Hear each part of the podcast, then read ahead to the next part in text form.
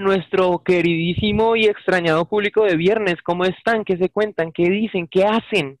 ¿Cómo andan las cosas en Internet? Pero la cuestión que nos trae hoy aquí es para hablar del graffiti. O sea, tienen que vivir debajo de una cueva para no haber visto nunca en su vida un graffiti. y pues, ¿qué se les puede decir al respecto? Son los manchones que hay en, la calle. Hoy, curiosamente, que es 8 de marzo, eh, pues ocurre con una importante frecuencia debido a las marchas feministas y pues digamos que al respecto se han hecho unos debates y durante el podcast iremos hablando de esto. Pero primero les debo decir con quién vamos a hablar. Primero tenemos a nuestro elenco normal, común de viernes, eh, Santiago. ¿Qué tal, gente del internet? Acá, como siempre, acompañándolos. Diego. Hola, hola, buenas noches. Un abrazo a quienes nos estén oyendo. Y quien les habla, Aliocha. Pero el día de hoy también trajimos un invitado, un experto respecto a estos temas, el profesor Germán Flores. Eh, un saludo a todos. Es un placer eh, estar aquí en este programa y espero que eh, pueda expresar, digamos, algunas humildes ideas a través del derecho de autor en, en las obras de arte urbano o grafitis. Creo que podríamos primero empezar por eso. O sea, de hecho, justo introduciendo lo de derecho de autor, estaba pensando como los grafitis que, por ejemplo, se hacen hoy, o pues en general los que se hacen, pero particularmente hablemos de los de hoy, que pues el tema está aquí en, en el aire. Eh, pues muchos son simplemente como, como manchones, como, sí, o sea, como cosas muy simples, como el símbolo eh, feminista y ya, o simples rayones o comentarios muy cortos que suelen ser, digamos, pues muchas veces como un ataque hacia el patriarcado, hacia el machismo, hacia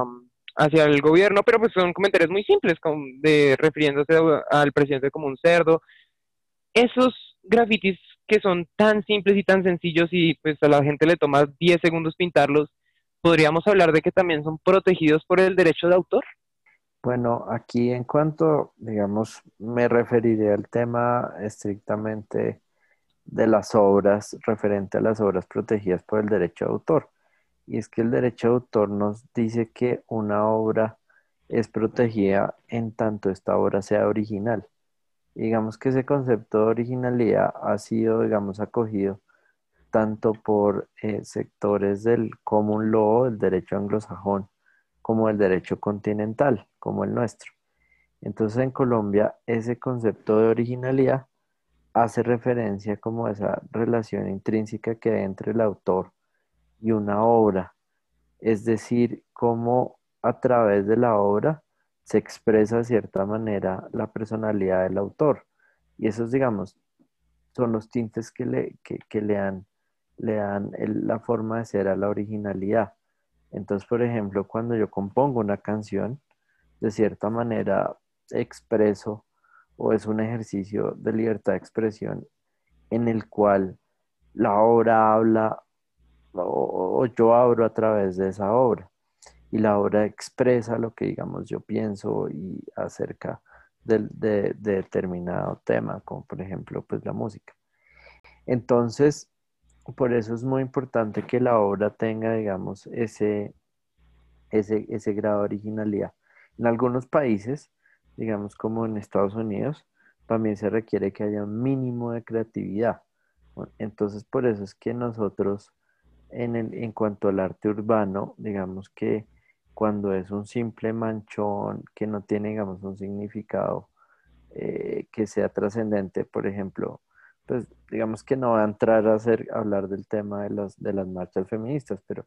eh, por ejemplo en los, en los, en los, eh, en los noventas, cuando yo crecí en el 2000, la ciudad se llenó de grafitis de los equipos de fútbol como Comandos Azules o las Garzas o los de mm, Nacional y América. Y esos, digamos, manchones que sean sea número 13, por ejemplo, no eran, no pueden ser considerados como eh, obras protegidas por el derecho de autor, porque se requiere, digamos, ese grado de originalidad que, que muestre esa relación entre el autor y la obra. a mí me parece, digamos, como, o sea, como,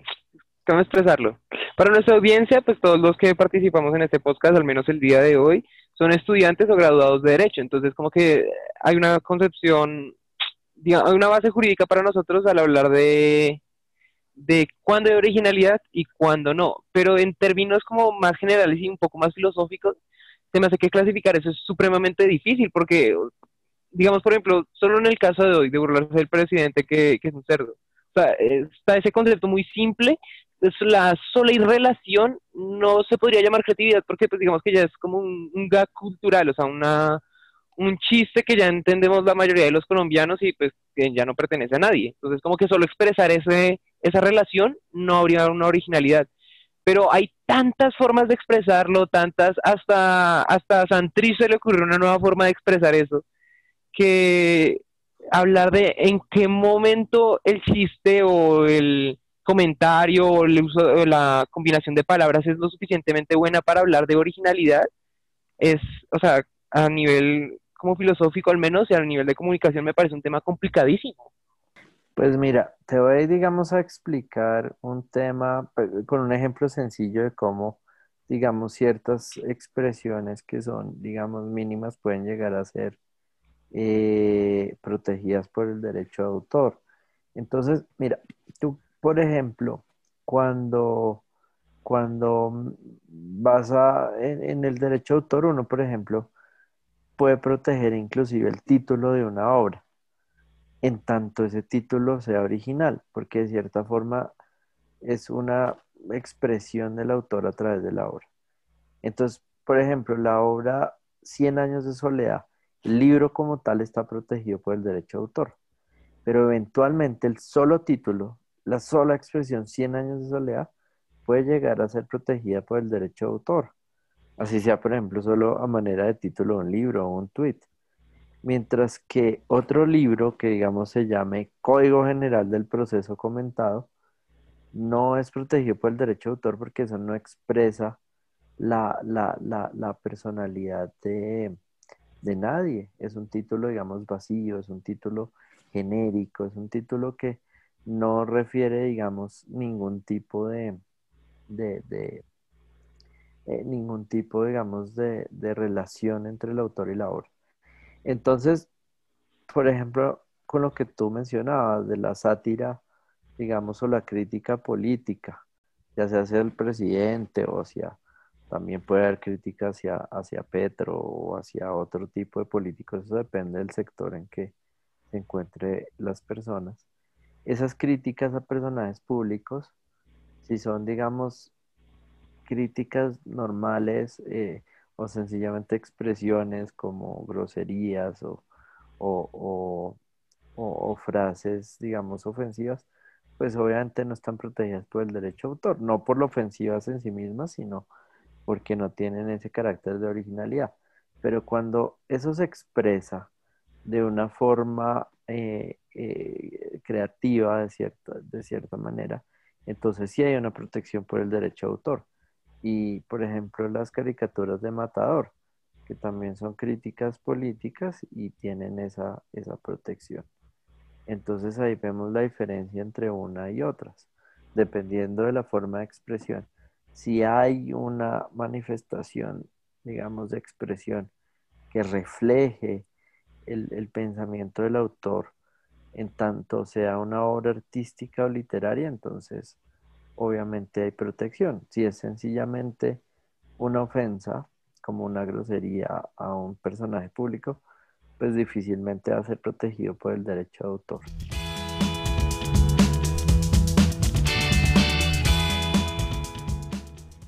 Eh, hablando de eso, me parece pues muy importante algo pues nosotros hemos trabajado y que entendemos pues sobre todo siendo parte de la Universidad Nacional y es que pues en algunos autores que yo he leído, eh, hablan mucho de la importancia social del graffiti, o sea, de que no, de que el graffiti, como lo denominan ellos, diferenciado como, no sé, de rayones, otro tipo de cosas, debe tener siempre un carácter de alguna forma político o contestatario. Entonces, no sé, esos autores se refieren mucho a que realmente el graffiti, desde su origen y pues en su principal forma, como principal forma de expresión, se refiere como a hechos contestatarios y revolucionarios, que realmente hay un mensaje político. Puede no ser como directamente, no sé, un mensaje derecho, un mensaje izquierda, pero que realmente retrata el contexto de una sociedad. Entonces, no sé, son los grafitis de Bogotá, pues reflejan un contexto totalmente diferente al del contexto que hay en Medellín. Pero aún así no sé qué opina el profesor respecto a todo este, este, esta carga social, revolucionaria de alguna forma, transgresora del orden, que pues muchos autores afirman tiene que estar en el graffiti. ¿Cómo choca esto, digamos? Porque pues cuando se habla de transgredir, pues no sé, se habla de pintar en un puente, que es una propiedad pública, de pintar en la fachada de un banco. ¿Cómo, cómo todo este carácter transgresor y político del graffiti pues choca con la forma de protegerlos? Claro, ahí digamos hay varios temas eh, que tenemos que tener en cuenta. Primero es como el, el, tema del mérito como tal, o sea, independientemente del tipo de graffiti, el derecho de autor no se pone a mirar esto porque hay un principio del derecho de autor que dice que el derecho de autor se protege independientemente del mérito. Y digamos que en la evolución del arte urbano del graffiti, obviamente encontramos una, una, una eh, corriente muy fuerte en el arte urbano transgresor de los diferentes sistemas, pero también el graffiti ha ido como evolucionando y se ha utilizado, digamos, para diversas expresiones de voluntad, de, manifestaciones de, libertad de expresión de las personas, como por ejemplo los equipos de fútbol, los eh, movimientos como el feminismo, movimientos como los skaters, eh, temas evidentemente políticos que nunca han dejado de estar allí eh, y un sinnúmero de cosas más, inclusive hasta mensajes de filosofía, de literatura, de protección de la naturaleza. Hoy en día podemos hablar de un universo muy amplio del graffiti, entonces digamos que el derecho de autor desde el punto de vista de derecho de autor no importa, digamos, dónde está la protección. Pero cuando hablamos por ejemplo, de la, digamos, ya de la protección como tal, ahí chocan como dos derechos, porque lo que tú dices es cierto, muchas veces el graffiti ha estado en, en, en, en, eh, o la mayoría de veces en espacios públicos o espacios no permitidos. Entonces ahí es donde viene, digamos, un choque entre lo que es el dueño o, o los dueños de los espacios físicos o lo que en derecho llaman los inmuebles y el dueño de esa expresión inmaterial, porque esa expresión inmaterial genera unos derechos de autor, ya vimos en tanto sean originales. Pero esas expresiones, digamos, no pueden, digamos, transgredir los derechos de un dueño de un inmueble. Por ejemplo, si yo voy pinto en la casa de alguien un graffiti, esta persona puede borrarlo, y no está violando, digamos, mi derecho de autor. Lo que pasa es que si yo, digamos, como dueño o como Estado, dueño del espacio público como el dueño de un inmueble, de cierta manera, tolero que estos grafitis se hagan en, en mi casa, ya sea porque doy permiso o porque sencillamente no hago nada y pasa el tiempo y estos grafitis empiezan a adquirir o a tener una importancia de tipo cultural, entonces ahí viene un choque entre esos derechos inmateriales y los derechos materiales, o sea, es decir, entre los derechos tangibles como tener una casa, digamos, para hablar en un término más coloquial, y el que tiene y ese derecho inmaterial sobre el graffiti, ahí, ahí chocan y ahí eventualmente el dueño del graffiti puede ganar eh, o puede obtener, digamos, eh, una protección de sus derechos por esa autorización del dueño de las autoridades para la realización de estos grafitis o sencillamente por haberlo tolerado tan en cierto tiempo que se adquiere un carácter, digamos, cultural. Y este caso lo podemos ver en Estados Unidos, por ejemplo, donde un dueño de un, en un caso muy famoso, un dueño de un edificio, digamos, permitió que los grafiteros llenaran este este edificio abandonado a grafitis y se convirtió, digamos, en un, en un escenario, digamos, cultural muy importante para la ciudad donde estaba ese edificio. Y él un día decidió tumbar el edificio porque lo iba a vender y, se llevó de por sí todos los grafitis. Los grafiteros de- de- pues, defendieron su derecho de autor y lograron una indemnización de varios millones de dólares porque ese lugar ya había tenido, digamos, una importancia cultural muy importante para el, para el arte norteamericano. Y además de eso, el, el- señor pues nunca había hecho nada, entonces no, no, no, no, digamos que toleró que esto pasara y eso es un antecedente, digamos, muy importante dentro de lo que es la protección de derechos de autor en el arte urbano en el mundo. A mí, a mí me parece que ese tema es súper, súper interesante y de hecho lo relaciono mucho con, un, con una expresión artística graffiti muy, muy importante aquí en la ciudad de Bogotá, como para aterrizarlo en el contexto local. Y me remite directamente a este graffiti que está en la, en la calle 26 con 13, que, o en este graffiti, este mural que se llama El beso de los invisibles. Creo que es uno de los, de los murales más icónicos, o, o si no el más icónico de toda la ciudad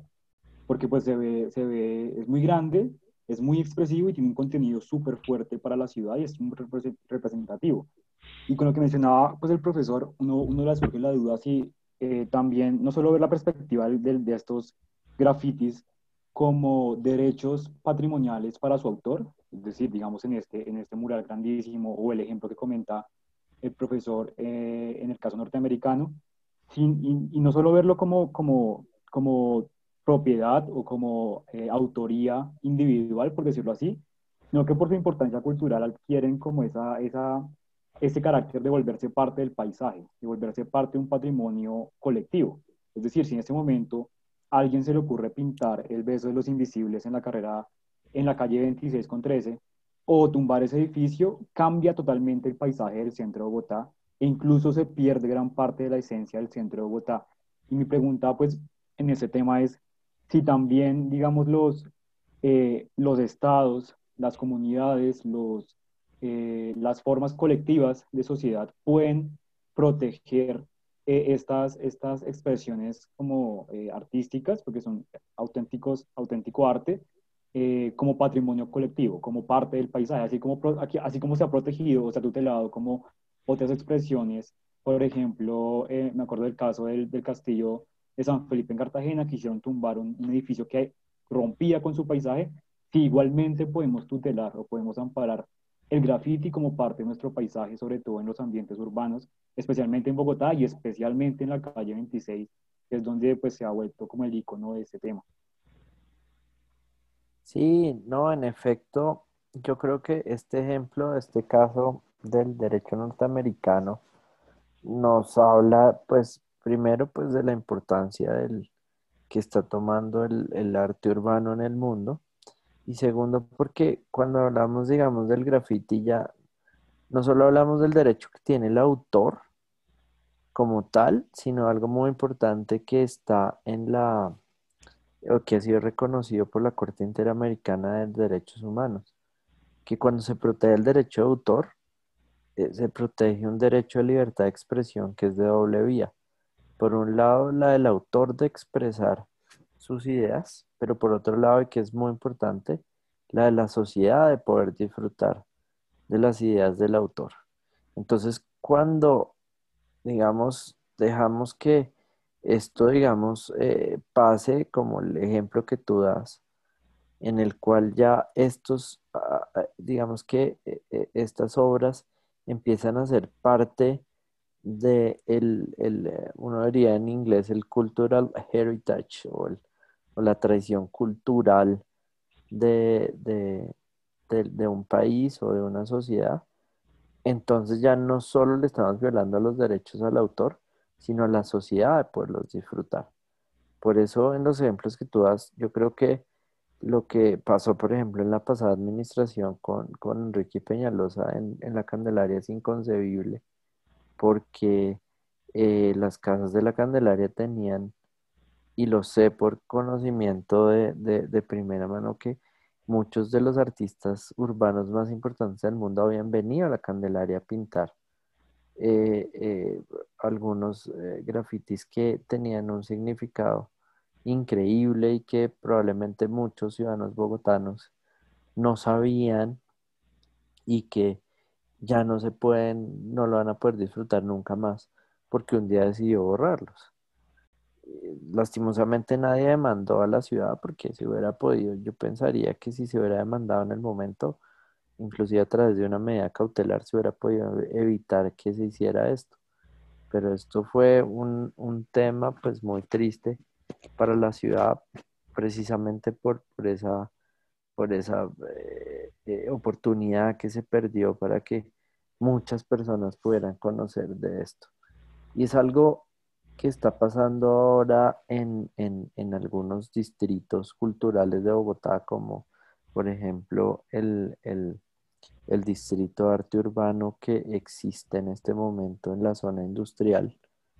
en donde eh, muchos, digamos, turistas inclusive llegan allí porque ya se está volviendo importante en el mundo a tomar, eh, digamos, las, las fotografías de esos grafitis. El problema aquí, el problema allí es que esto pertenece a empresas privadas que han dado su autorización y también al, al, distrito.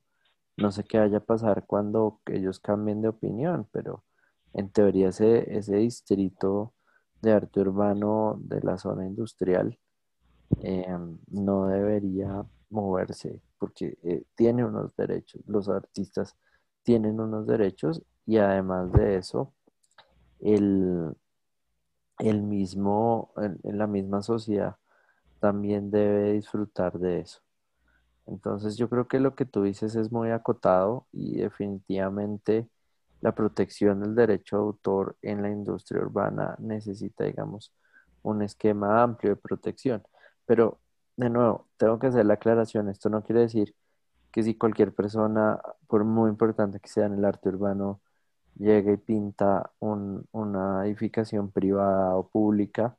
ya de por sí ahí se genera el derecho, ¿no? Porque el derecho de autor no puede transgredir otro tipo de derechos como el de la propiedad privada que siempre, digamos, va a prevalecer. Lo que pasa es que cuando hay una tolerancia o un permiso, a ella empiezan, digamos, a generarse otro tipo de derechos, como el derecho de autor.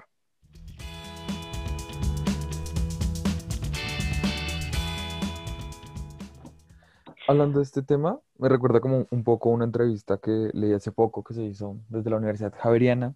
a un grafitero toxicomanos, no recuerdo exactamente el nombre, perdón si me equivoco. Y también era como un poco acerca de este tema, y él hablaba acerca de que, de que muchos de ellos, o sea, hablando un poco en representación de la comunidad de grafiteros, era como entienden que el espacio sobre el que están pintando no es de ellos, pero él hablaba que de alguna forma cuando él plasmaba su arte, cuando él plasmaba lo que él quería hacer, era de alguna forma dejar una parte de él en ese lugar, que de alguna forma consideraba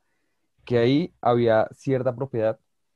pues al el plasmar su arte, ¿no? Y que además alguna parece muy interesante, que pues es básicamente algo de lo que decía Diego, y es como de que esta relación ya no es solo entre el grafitero y el lugar donde lo plasma, sino de la obra ya completa con todo el mundo, o sea, con los terceros, con cada persona que la observa, ¿no? Entonces que se genera como una relación mucho más compleja porque pues ya no es solo como una obra plasmada en un lugar, sino que ahora esa obra está, no sé, contemplada por todos los ciudadanos y que de alguna forma se hace parte de la ciudad, ¿no? Sí, claro, es, es que eh, cuando nosotros vemos todo lo que, digamos, está eh, hoy en día expresado en el, en el, en el, en el arte urbano, vemos que hay un sinnúmero de elementos culturales pues que la ciudad merece o los ciudadanos merecen disfrutar. Es, es, no solamente es un tema de crítica política, obviamente existe, pero va mucho más allá de eso. Es una nueva forma de, de expresar ideas que el ciudadano puede llegar, digamos, a captar de una manera mucho más a, a, agradable o mucho más eh, gráfica, por llamarlo de una forma. Entonces, en ese sentido, a mí me da curiosidad un poco. Súper importante tener en cuenta eso. Sí. A mí me da curiosidad un poco, o sea, como hablando de ese tema, de, o sea, sí, cuando la sociedad acepta ese graffiti y, o sea, digamos que lo acogen y hay la tolerancia y esto se puede hablar como un bagaje cultural y, y la confrontación de derechos iría más hacia la propiedad privada contra el derecho de autor de ese graffiti. Pero, digamos, como en caso, en un caso donde fuera al revés, o sea, que la sociedad no, no aceptara ese graffiti, o sea, que llegara, in- digamos, como incluso a insultar o a, o a ir en detrimento del honor de una persona o algo así. O sea, como hasta qué punto el derecho de autor puede confrontarse con esos otros derechos, a, a la no contaminación visual. Si, por ejemplo, es un graffiti eh, demasiado vistoso, demasiado grotesco, o que de alguna manera genere rechazo entre la gente. Incluso si, digamos, si, si, pues, como un poco para complejizar un poco más el caso, de que yo hiciera esa pintura en mi casa y aún así sea un- una molestia para las demás personas. O sea, como hasta qué punto diría en, en ese caso la, la, ¿qué? La protección. La ambivalencia entre los derechos. Sí, la, la relación entre los derechos, o sea, ¿cuál le importaría más ahí? Sí, mira, pues finalmente yo pienso que siempre los derechos, cualquier derecho y el derecho de autor no es una excepción, digamos, tiene un límite en cuanto no se afecten los derechos de las demás personas. O sea, mi límite siempre va a estar donde comienzan los derechos de los demás. Sin embargo, dependiendo del tipo de expresión, puede llegar a ser, eh, digamos, tiene que llegar a ser tan respetada como cualquier otra. O sea, en un país, digamos, que se ha abierto tanto a la libertad de religiosa, a la libertad de, pensamiento, a la libertad de culto, que digamos son temas muy importantes, donde hay diversidad política, donde debe haber evidentemente un respeto por la diversidad de género, pues entonces ya digamos lo grotesco o lo, o lo que vaya en contra de ese orden público, pues se va minimizando mucho. Tendría que ser un tema donde el rechazo sea, digamos, absolutamente general y ni así. Hay un caso muy interesante en, en cuanto al derecho de autor versus estos valores, que es el caso de La Última Tentación de Cristo, que fue una película que mostraba, digamos, cómo Cristo tenía descendencia con María Magdalena. Y esto, digamos, que iba en contra de muchos valores católicos eh, que, que, que obviamente pregonan el tema de la castidad eh, ah, y más de Cristo como, como un tema absolutamente, digamos, vetadísimo, no se puede hablar de eso. Entonces, esta película, La Última Tentación de Cristo, fue vetada en Chile, porque Chile pues era un país muy católico y ninguna autoridad estaba, digamos, feliz con eso, y mucho, un gran sector de los ciudadanos tampoco. Y lo que pasó fue que este, los, los productores fueron a la Corte Interamericana de Derechos Humanos, que tuteló, digamos, sus derechos y obligó a las autoridades chilenas a que dejaran a los productores exhibir su película en Chile porque le estaban violando la libertad de expresión eh, a, poder, digamos, manifestar sus ideas a través del, del, del, de la película, además que estaban haciendo, digamos, una censura no, no autorizada y este fue un caso muy interesante donde precisamente el derecho de autor entró en choque con esos, digamos, valores de una sociedad, pero en una sociedad más abierta cada vez esos valores son más y más grandes. Lo que pasa es que, de nuevo, no puedo hacerlo yo en cualquier parte cuando tú hablas de contamina contaminación visual, porque ahí sí, en, ese, en esos temas, el derecho de autor cede ante las normas de orden público que hablan de contaminación visual, pero si yo tolero o dejo que una zona de grafitis esté o se presente en un sector por mucho tiempo, entonces no puedo después venir a hablar de que hay una contaminación visual. Esto lo tengo que hacer rápido. Sí, perfecto. A mí me surge, me surge una, última curiosidad y es, y es respecto a, de pronto, saliéndose un poco del, del análisis jurídico netamente, es por qué se empieza a proteger este, a proteger mediante los derechos de autor al, al graffiti. Y es, o sea, teniendo en cuenta, digamos, que sus bases siempre fueron como un, y ya lo mencionaba Santi, como desde lo reaccionario, eh, sobre todo, y más sobre todo desde el anonimato, y uno veía como este caso, esos casos en Nueva York y en Filadelfia, donde eh, se, se, se van a conocer mediante eh, nombres falsos y acro, sí, anónimos, entonces ¿por qué se empieza a proteger este derecho de autor de algo que en principio no, no era así? Y me surge la duda si es que este obedece de pronto también a una mercantilización del derecho del, del graffiti. Si de repente eh, se ha vuelto o se ha valorizado por el mundo o por la cultura pop en adelante como un bien, un bien mercantil que es susceptible de esta protección. Tiene que ver, puede tener que ver esa, ese, ese, esa, esa, ese, esa progresiva mercantilización del, del arte urbano en su protección. Sí, no, evidentemente, pero, pero, pero, pues, digamos que es algo casi que una tendencia en muchos temas referentes a las industrias creativas.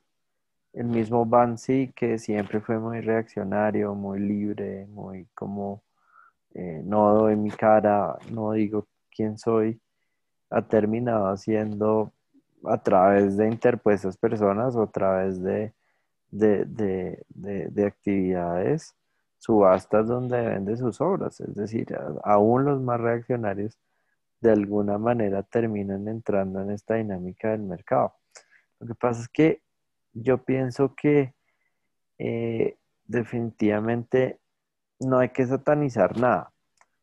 Si alguien no quiere entrar en las dinámicas del mercado y hacer parte de estas industrias creativas,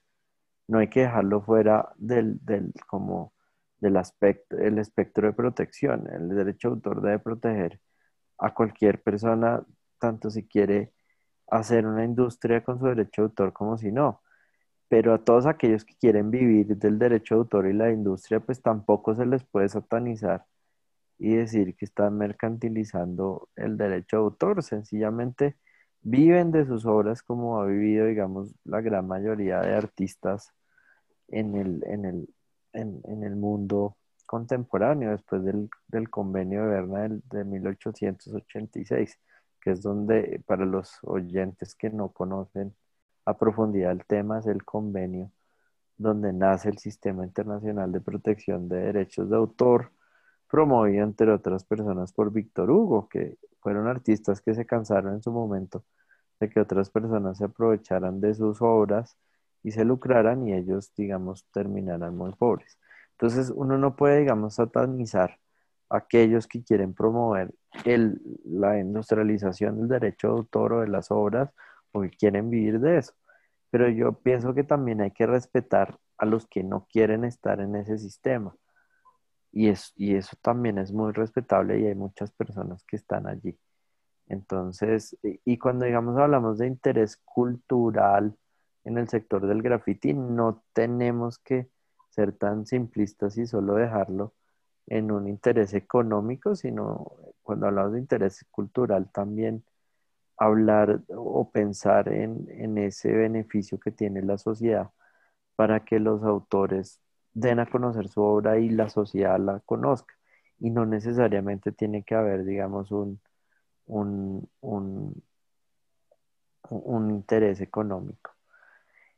Lo que pasa es que es evidente que en el mundo hay, digamos, tendencias hacia estas industrias creativas. Por ejemplo, en, en, Colombia se están creando los famosos ADN, que son las áreas de desarrollo naranja, que digamos es una iniciativa del actual presidente, que en sí, digamos, es es crear áreas de desarrollo de industrias culturales, como se conocen en diversas partes del mundo. Pero definitivamente yo creo que tiene que haber cabida para todo, que no todo tiene que ser, digamos, mercantil, sino que también hay que crear esos espacios de, de libertad de expresión libres de esa economía de mercado, pero que también hay que incentivar la economía las economías creativas y que eso no está mal tampoco, aún en la industria del grafito.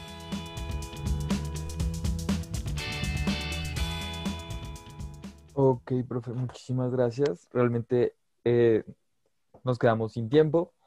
pero pues quiero decirle a todos nuestros oyentes que este episodio de alguna forma es un pequeño abrebocas,